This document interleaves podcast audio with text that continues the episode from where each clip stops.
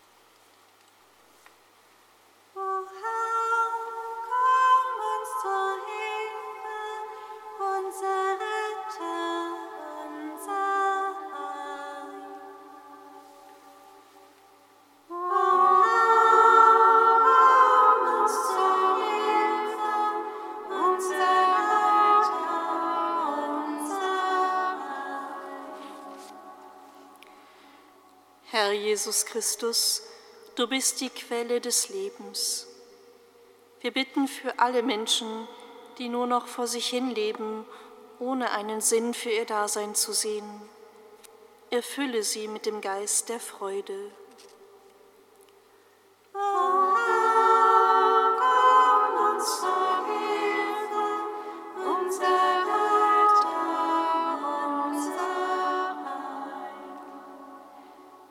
Jesus Christus, du bist das Licht der Welt. Wir bitten für alle jungen Menschen, die auf der Suche nach Orientierung und nach einem geistlichen Leben sind. Erfülle sie mit dem Geist der Stärke und des Mutes, um auf deine Stimme zu hören.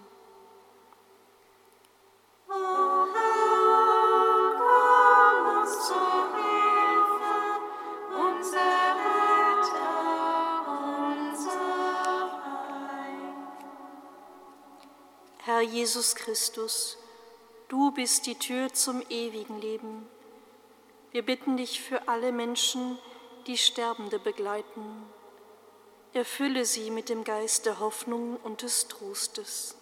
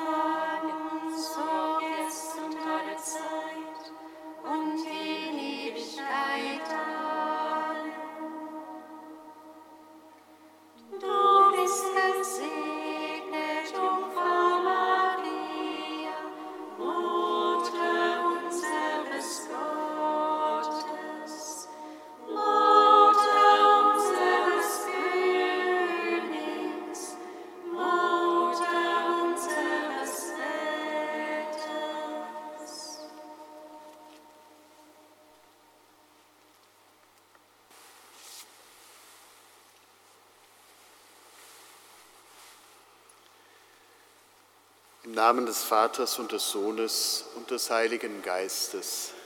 Amen. Der Herr sei mit euch. Und mit deinem Geist. Was auch immer dieser Tag umfasst hat, wir dürfen es ablegen bei ihm.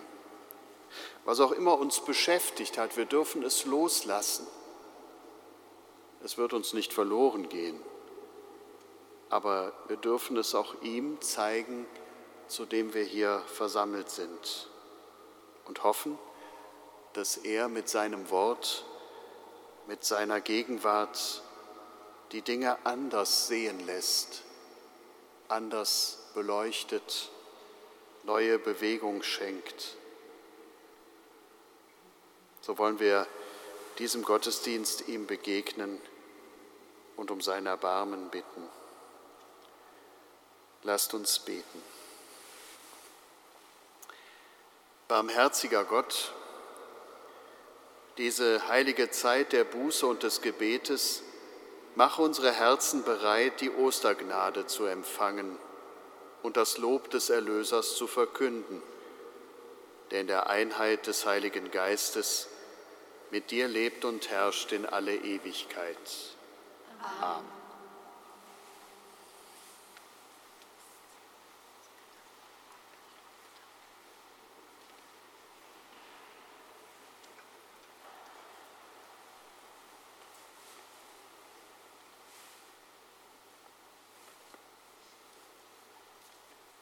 Lesung aus dem Buch Ezechiel.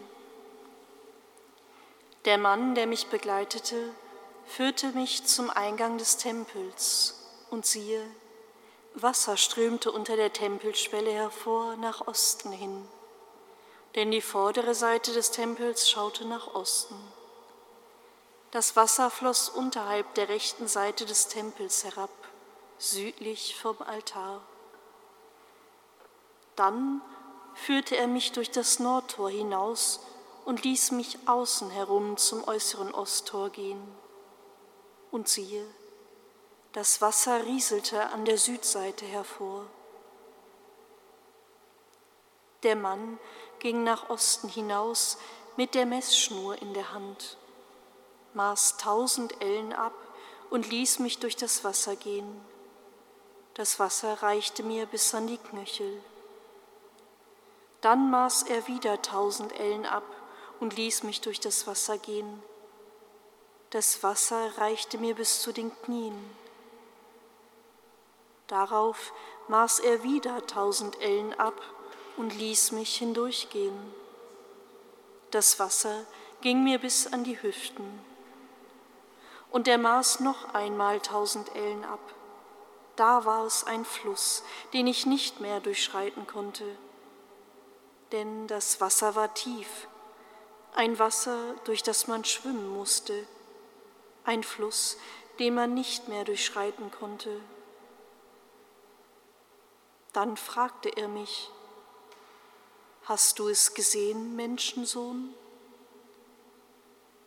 Darauf führte er mich zurück, am Ufer des Flusses entlang. Als ich zurückging, siehe, da waren an beiden Ufern des Flusses sehr viele Bäume. Er sagte zu mir, dieses Wasser fließt hinaus in den östlichen Bezirk, es strömt in die Araber hinab und mündet in das Meer, in das Meer mit dem salzigen Wasser. So wird das salzige Wasser gesund. Wohin der Fluss gelangt, da werden alle Lebewesen, alles, was sich regt, leben können, und sehr viele Fische wird es dort geben. Weil dieses Wasser dorthin kommt, werden sie gesund. Wohin der Fluss kommt, dort bleibt alles am Leben. An beiden Ufern des Flusses wachsen alle Arten von Obstbäumen. Ihr Laub wird nicht welken und sie werden nie ohne Frucht sein. Jeden Monat tragen sie frische Früchte, denn ihre Wasser kommen aus dem Heiligtum. Die Früchte werden als Speise und die Blätter als Heilmittel dienen. Wort des lebendigen Gottes.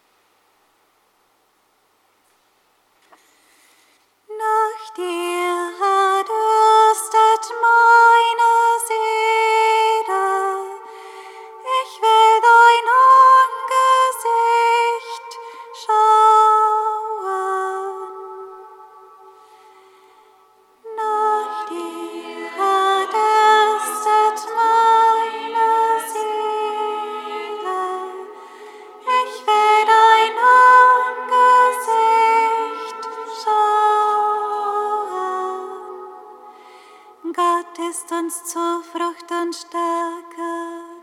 tastet meine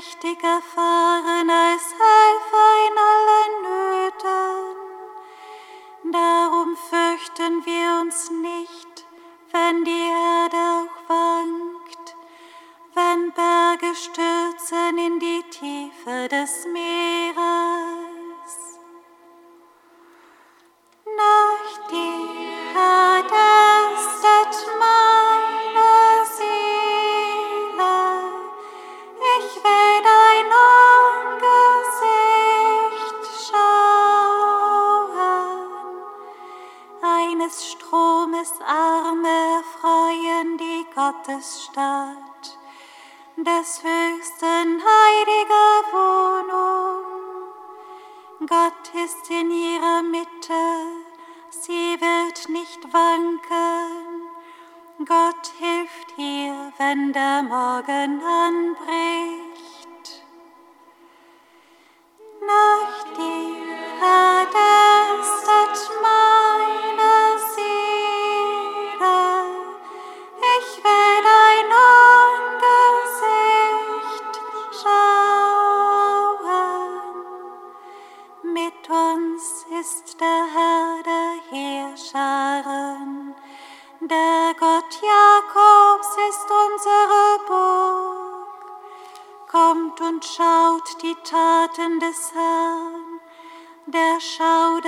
Regt auf der Erde.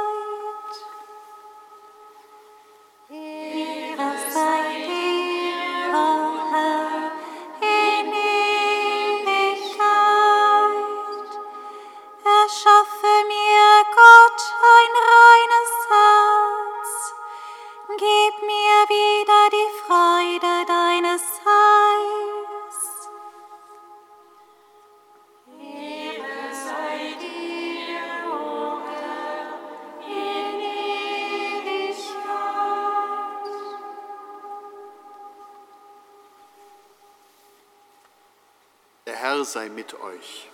Und mit deinem Geist. Hören wir aus dem heiligen Evangelium nach Johannes. Ehre sei dir, o Herr. Es war ein Fest der Juden und Jesus ging hinauf nach Jerusalem.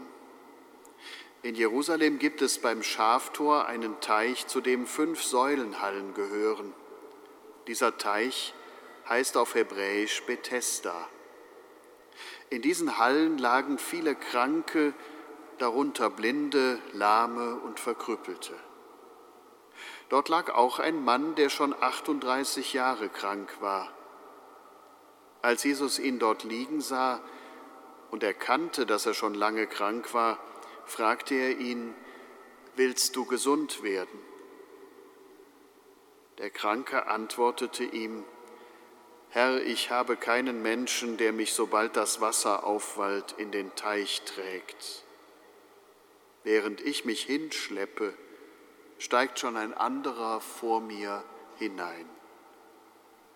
Da sagte Jesus zu ihm, Steh auf, nimm deine Liege und geh.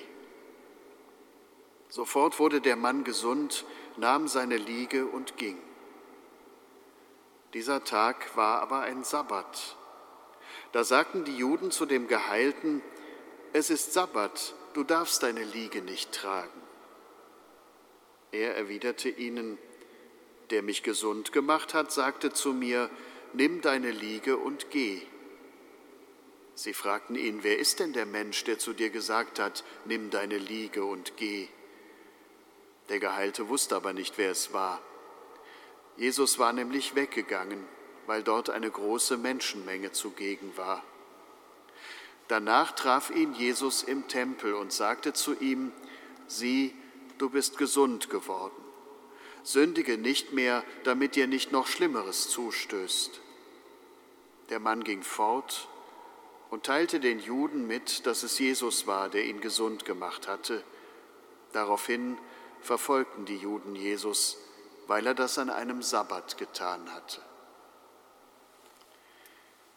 Evangelium unseres Herrn Jesus Christus. Lob sei dir, Christus.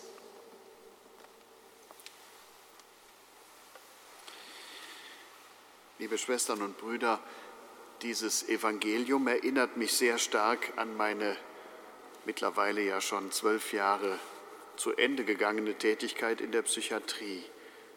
Tatsächlich habe ich einmal mit den psychiatrischen Patienten dort ein Bild betrachtet, das sich auf dieses Evangelium bezieht. Es ist so ein Druck gewesen, ich kann auch gar nicht mehr sagen, von welchem Künstler, aber auf diesem Bild war nur eine große Bahre zu sehen, die dieser Gelähmte in einer Hand hat, so quasi unterm Arm. Und auf der Bahre sah man den Abdruck dieses Mannes, der da 38 Jahre draufgelegen hatte. Und wenn Sie das mal gesehen haben, dieses Bild, das lässt Sie nicht los, weil die ganze Wucht dieser langen Erkrankung auf dieser Bahre liegend dann im Grunde genommen in dieses Bild ganz verdichtet dargestellt ist. Und ein zweiter Gedanke ist mir in den Kopf gekommen, es gibt im Bergischen Land viele evangelische Krankenhäuser und die heißen oft Bethesda. Und wenn man dieses Wort Bethesda übersetzt, dann bedeutet das Haus der Gnade, Bethesda. Und dieses Haus der Gnade, das ist gedacht als ein Ort, wo man bleiben darf, ohne dass man was tun muss. Jetzt könnte man ja denken, ist wunderbar, das suchen wir ja alle mehr oder weniger mal von Zeit zu Zeit, aber für diesen Kranken auf seiner Bahre muss das furchtbar sein. An einem Ort zu liegen, 38 Jahre lang, wo es gar keinen Grund mehr gibt, aufzustehen, weil sozusagen man das ja eh nicht schafft, was man da bräuchte, um die Heilung zu bekommen und weil auch keiner kommt und fragt, sagen Sie mal, was wollen Sie eigentlich hier? Sondern stattdessen liegt man dann da. Es gibt erstaunlich viele Menschen, deren Existenz so perspektivlos geworden ist.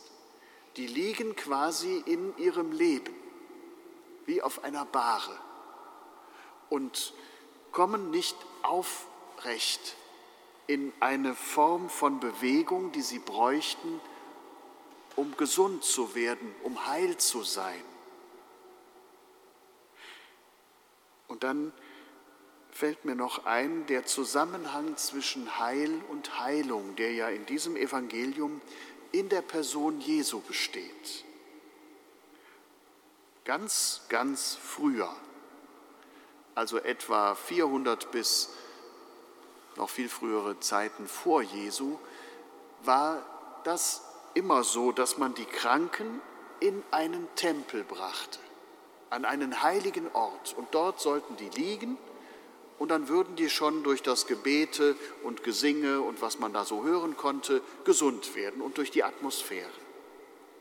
Und dann kam der Asklepios und der hat Heil und Heilung angefangen auseinanderzunehmen. Auf der Insel Kos kann man noch das Asklepeion besichtigen in den Ruinen.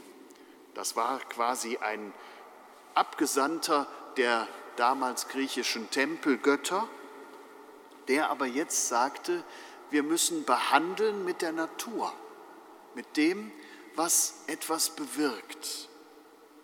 Und da zerbrach dieser Zusammenhang zwischen dem Heil des Menschen und der angestrebten Heilung. Und es entwickelte sich eine medizinische Behandlung auf der einen Seite und eine gläubige Unterweisung auf der anderen Seite. Auf einmal waren das zwei verschiedene Dinge. Und in Jesus kommt es wieder zusammen, weil es zusammengehört, weil es um das eine Leben geht des Menschen und weil dieses Leben von Gott herkommt aber wir wissen auch, was die Frömmigkeitsgeschichte und auch die Kirchengeschichte aus diesem Zusammenhang haben werden lassen. Wenn man heute heil werden will, falls man das überhaupt noch möchte, dann kommt man zum Glauben. Aber wenn man Heilung sucht, dann ist man seltener im Feld des Glaubens unterwegs. Und ich finde, das muss auch bei uns wieder zusammenfinden weil in Jesus Christus Heil und Heilung eins sind. Und weil diese Einheit etwas zu tun hat mit dem Mut, das eigene Leben in die Hand zu nehmen. Den muss mir jemand zusprechen. Den kann ich nicht immer in mir selber finden. Da muss einer kommen und fragen, willst du gesund werden? Und dann kann es möglich sein, den Ort, an dem ich 38 Jahre vegetiert gelegen habe, aufzunehmen und mich aufzumachen in eine Bewegung. Und das wird alles hier beschrieben in diesem Johannesevangelium wie eine neue Schöpfung, als wenn Gott selber dieses Wort spricht. Und Heil und Heilung im Haus der Gnade sind eins.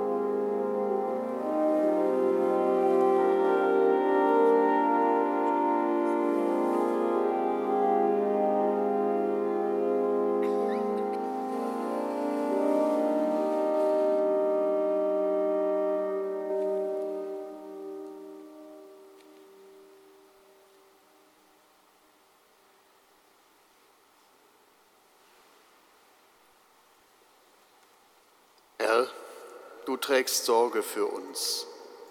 Du hast uns Brot und Wein geschenkt als Nahrung für unser vergängliches Leben. Wir bringen diese Gaben zum Altar, reiche sie uns neu als Sakrament der Unsterblichkeit. Darum bitten wir durch Christus, unseren Herrn. Amen.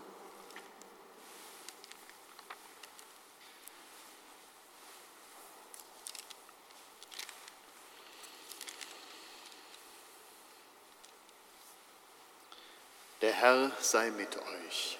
Und mit deinem Geist. Erhebet die Herzen. Wir haben sie Gott. Lasst uns danken dem Herrn, unserem Gott. Das ist würdig und recht. In Wahrheit ist es würdig und recht, dir, allmächtiger Vater, zu danken und dich in dieser Zeit der Buße durch Entsagung zu ehren.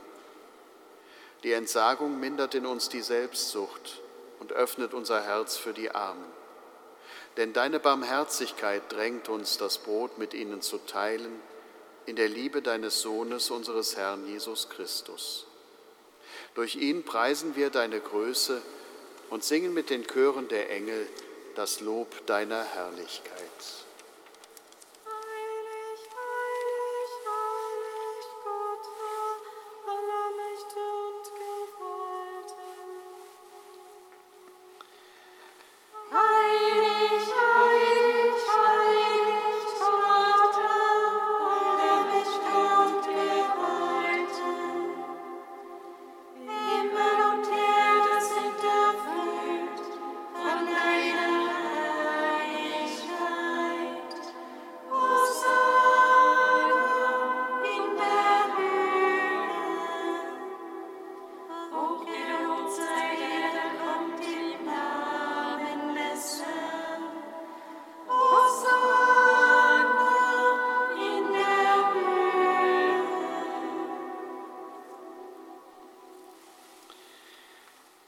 Bist heilig, großer Gott. Du bist der Quell aller Heiligkeit. Darum bitten wir dich, sende deinen Geist auf diese Gaben herab. Heilige sie, damit sie uns werden Leib und Blut deines Sohnes, unseres Herrn Jesus Christus. Denn am Abend, an dem er ausgeliefert wurde und sich aus freiem Willen dem Leiden unterwarf, nahm er das Brot und sagte Dank, brach es, reichte es seinen Jüngern und sprach, Nehmt und esst alle davon, das ist mein Leib, der für euch hingegeben wird.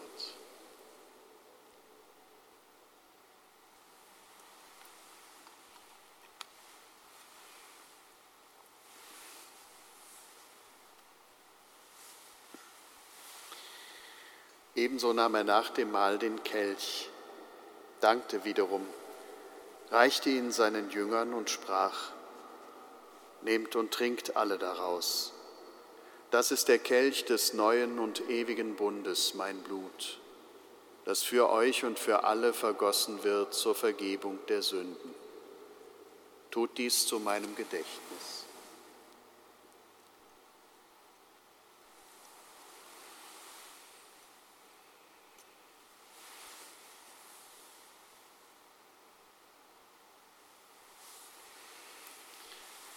Geheimnis des Glaubens.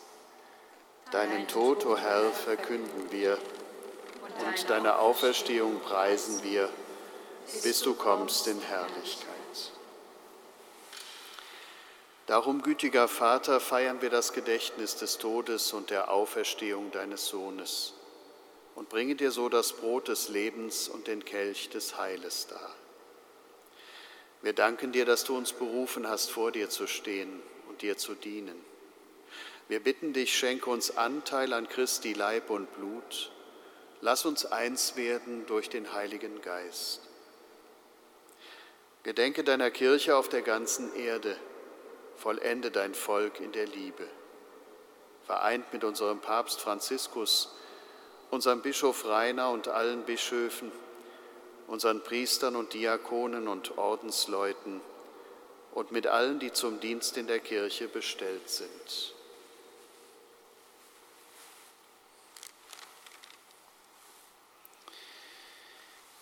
Gedenke unserer Brüder und Schwestern, die gestorben sind, in der Hoffnung, dass sie auferstehen.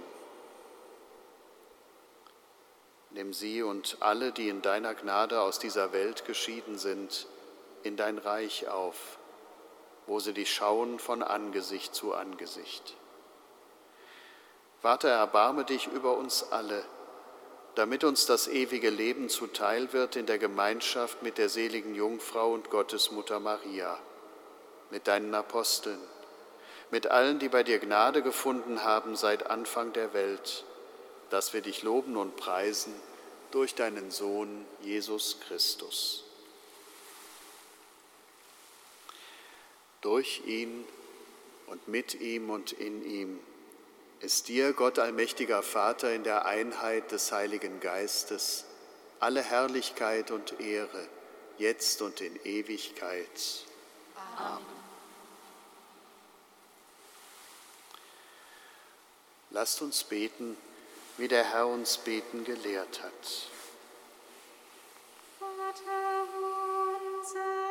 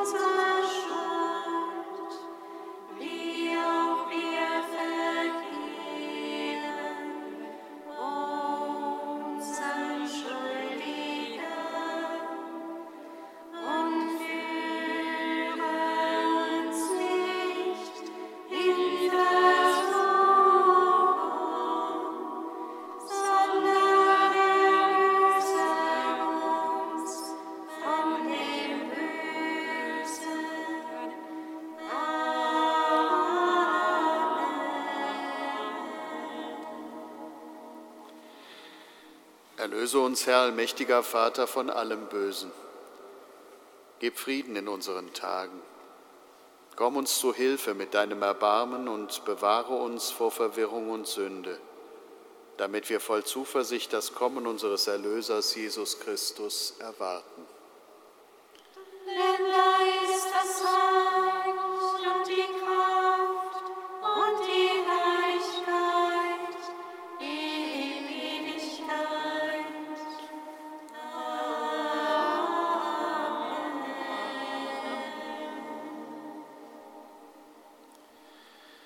Christus ist unser Friede und unsere Versöhnung. Deshalb bitten wir, Herr Jesus Christus, schau nicht auf unsere Sünden, sondern auf den Glauben deiner Kirche. Schenke ihr nach deinem Willen Einheit und Frieden. Der Friede des Herrn sei allezeit mit euch. Und mit deinem Geist.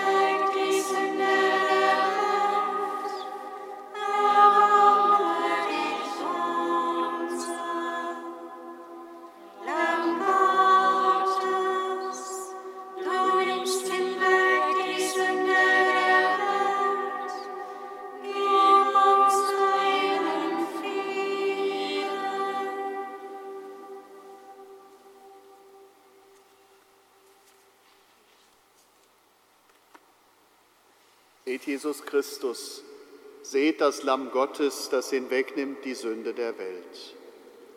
Herr, ich bin nicht würdig, dass du eingehst unter mein Dach, aber sprich nur ein Wort, so wird meine Seele gesund.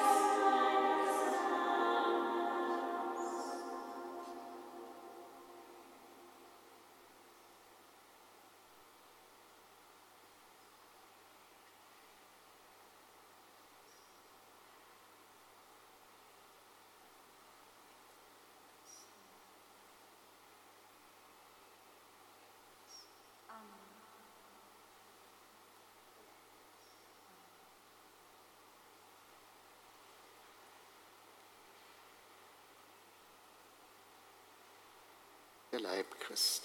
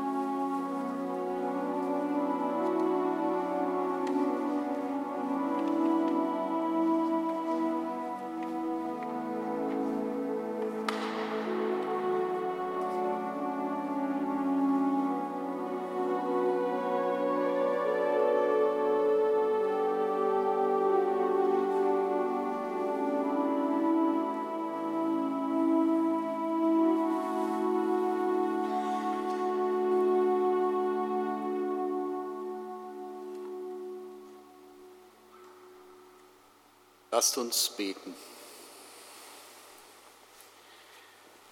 Gütiger Gott, wir haben die heilige Speise empfangen, das Brot für das Leben der Welt.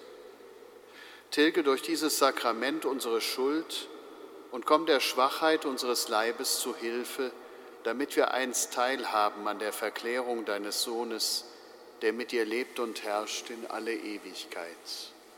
Amen. Der Herr sei mit euch. Und mit deinem Geist. Es segne und beschütze euch und alle, die zu euch gehören, der allmächtige und barmherzige Gott, der Vater und der Sohn und der Heilige Geist. Amen. Geht hin in Frieden. Dank sei Gott, dem Ave Regina Coelo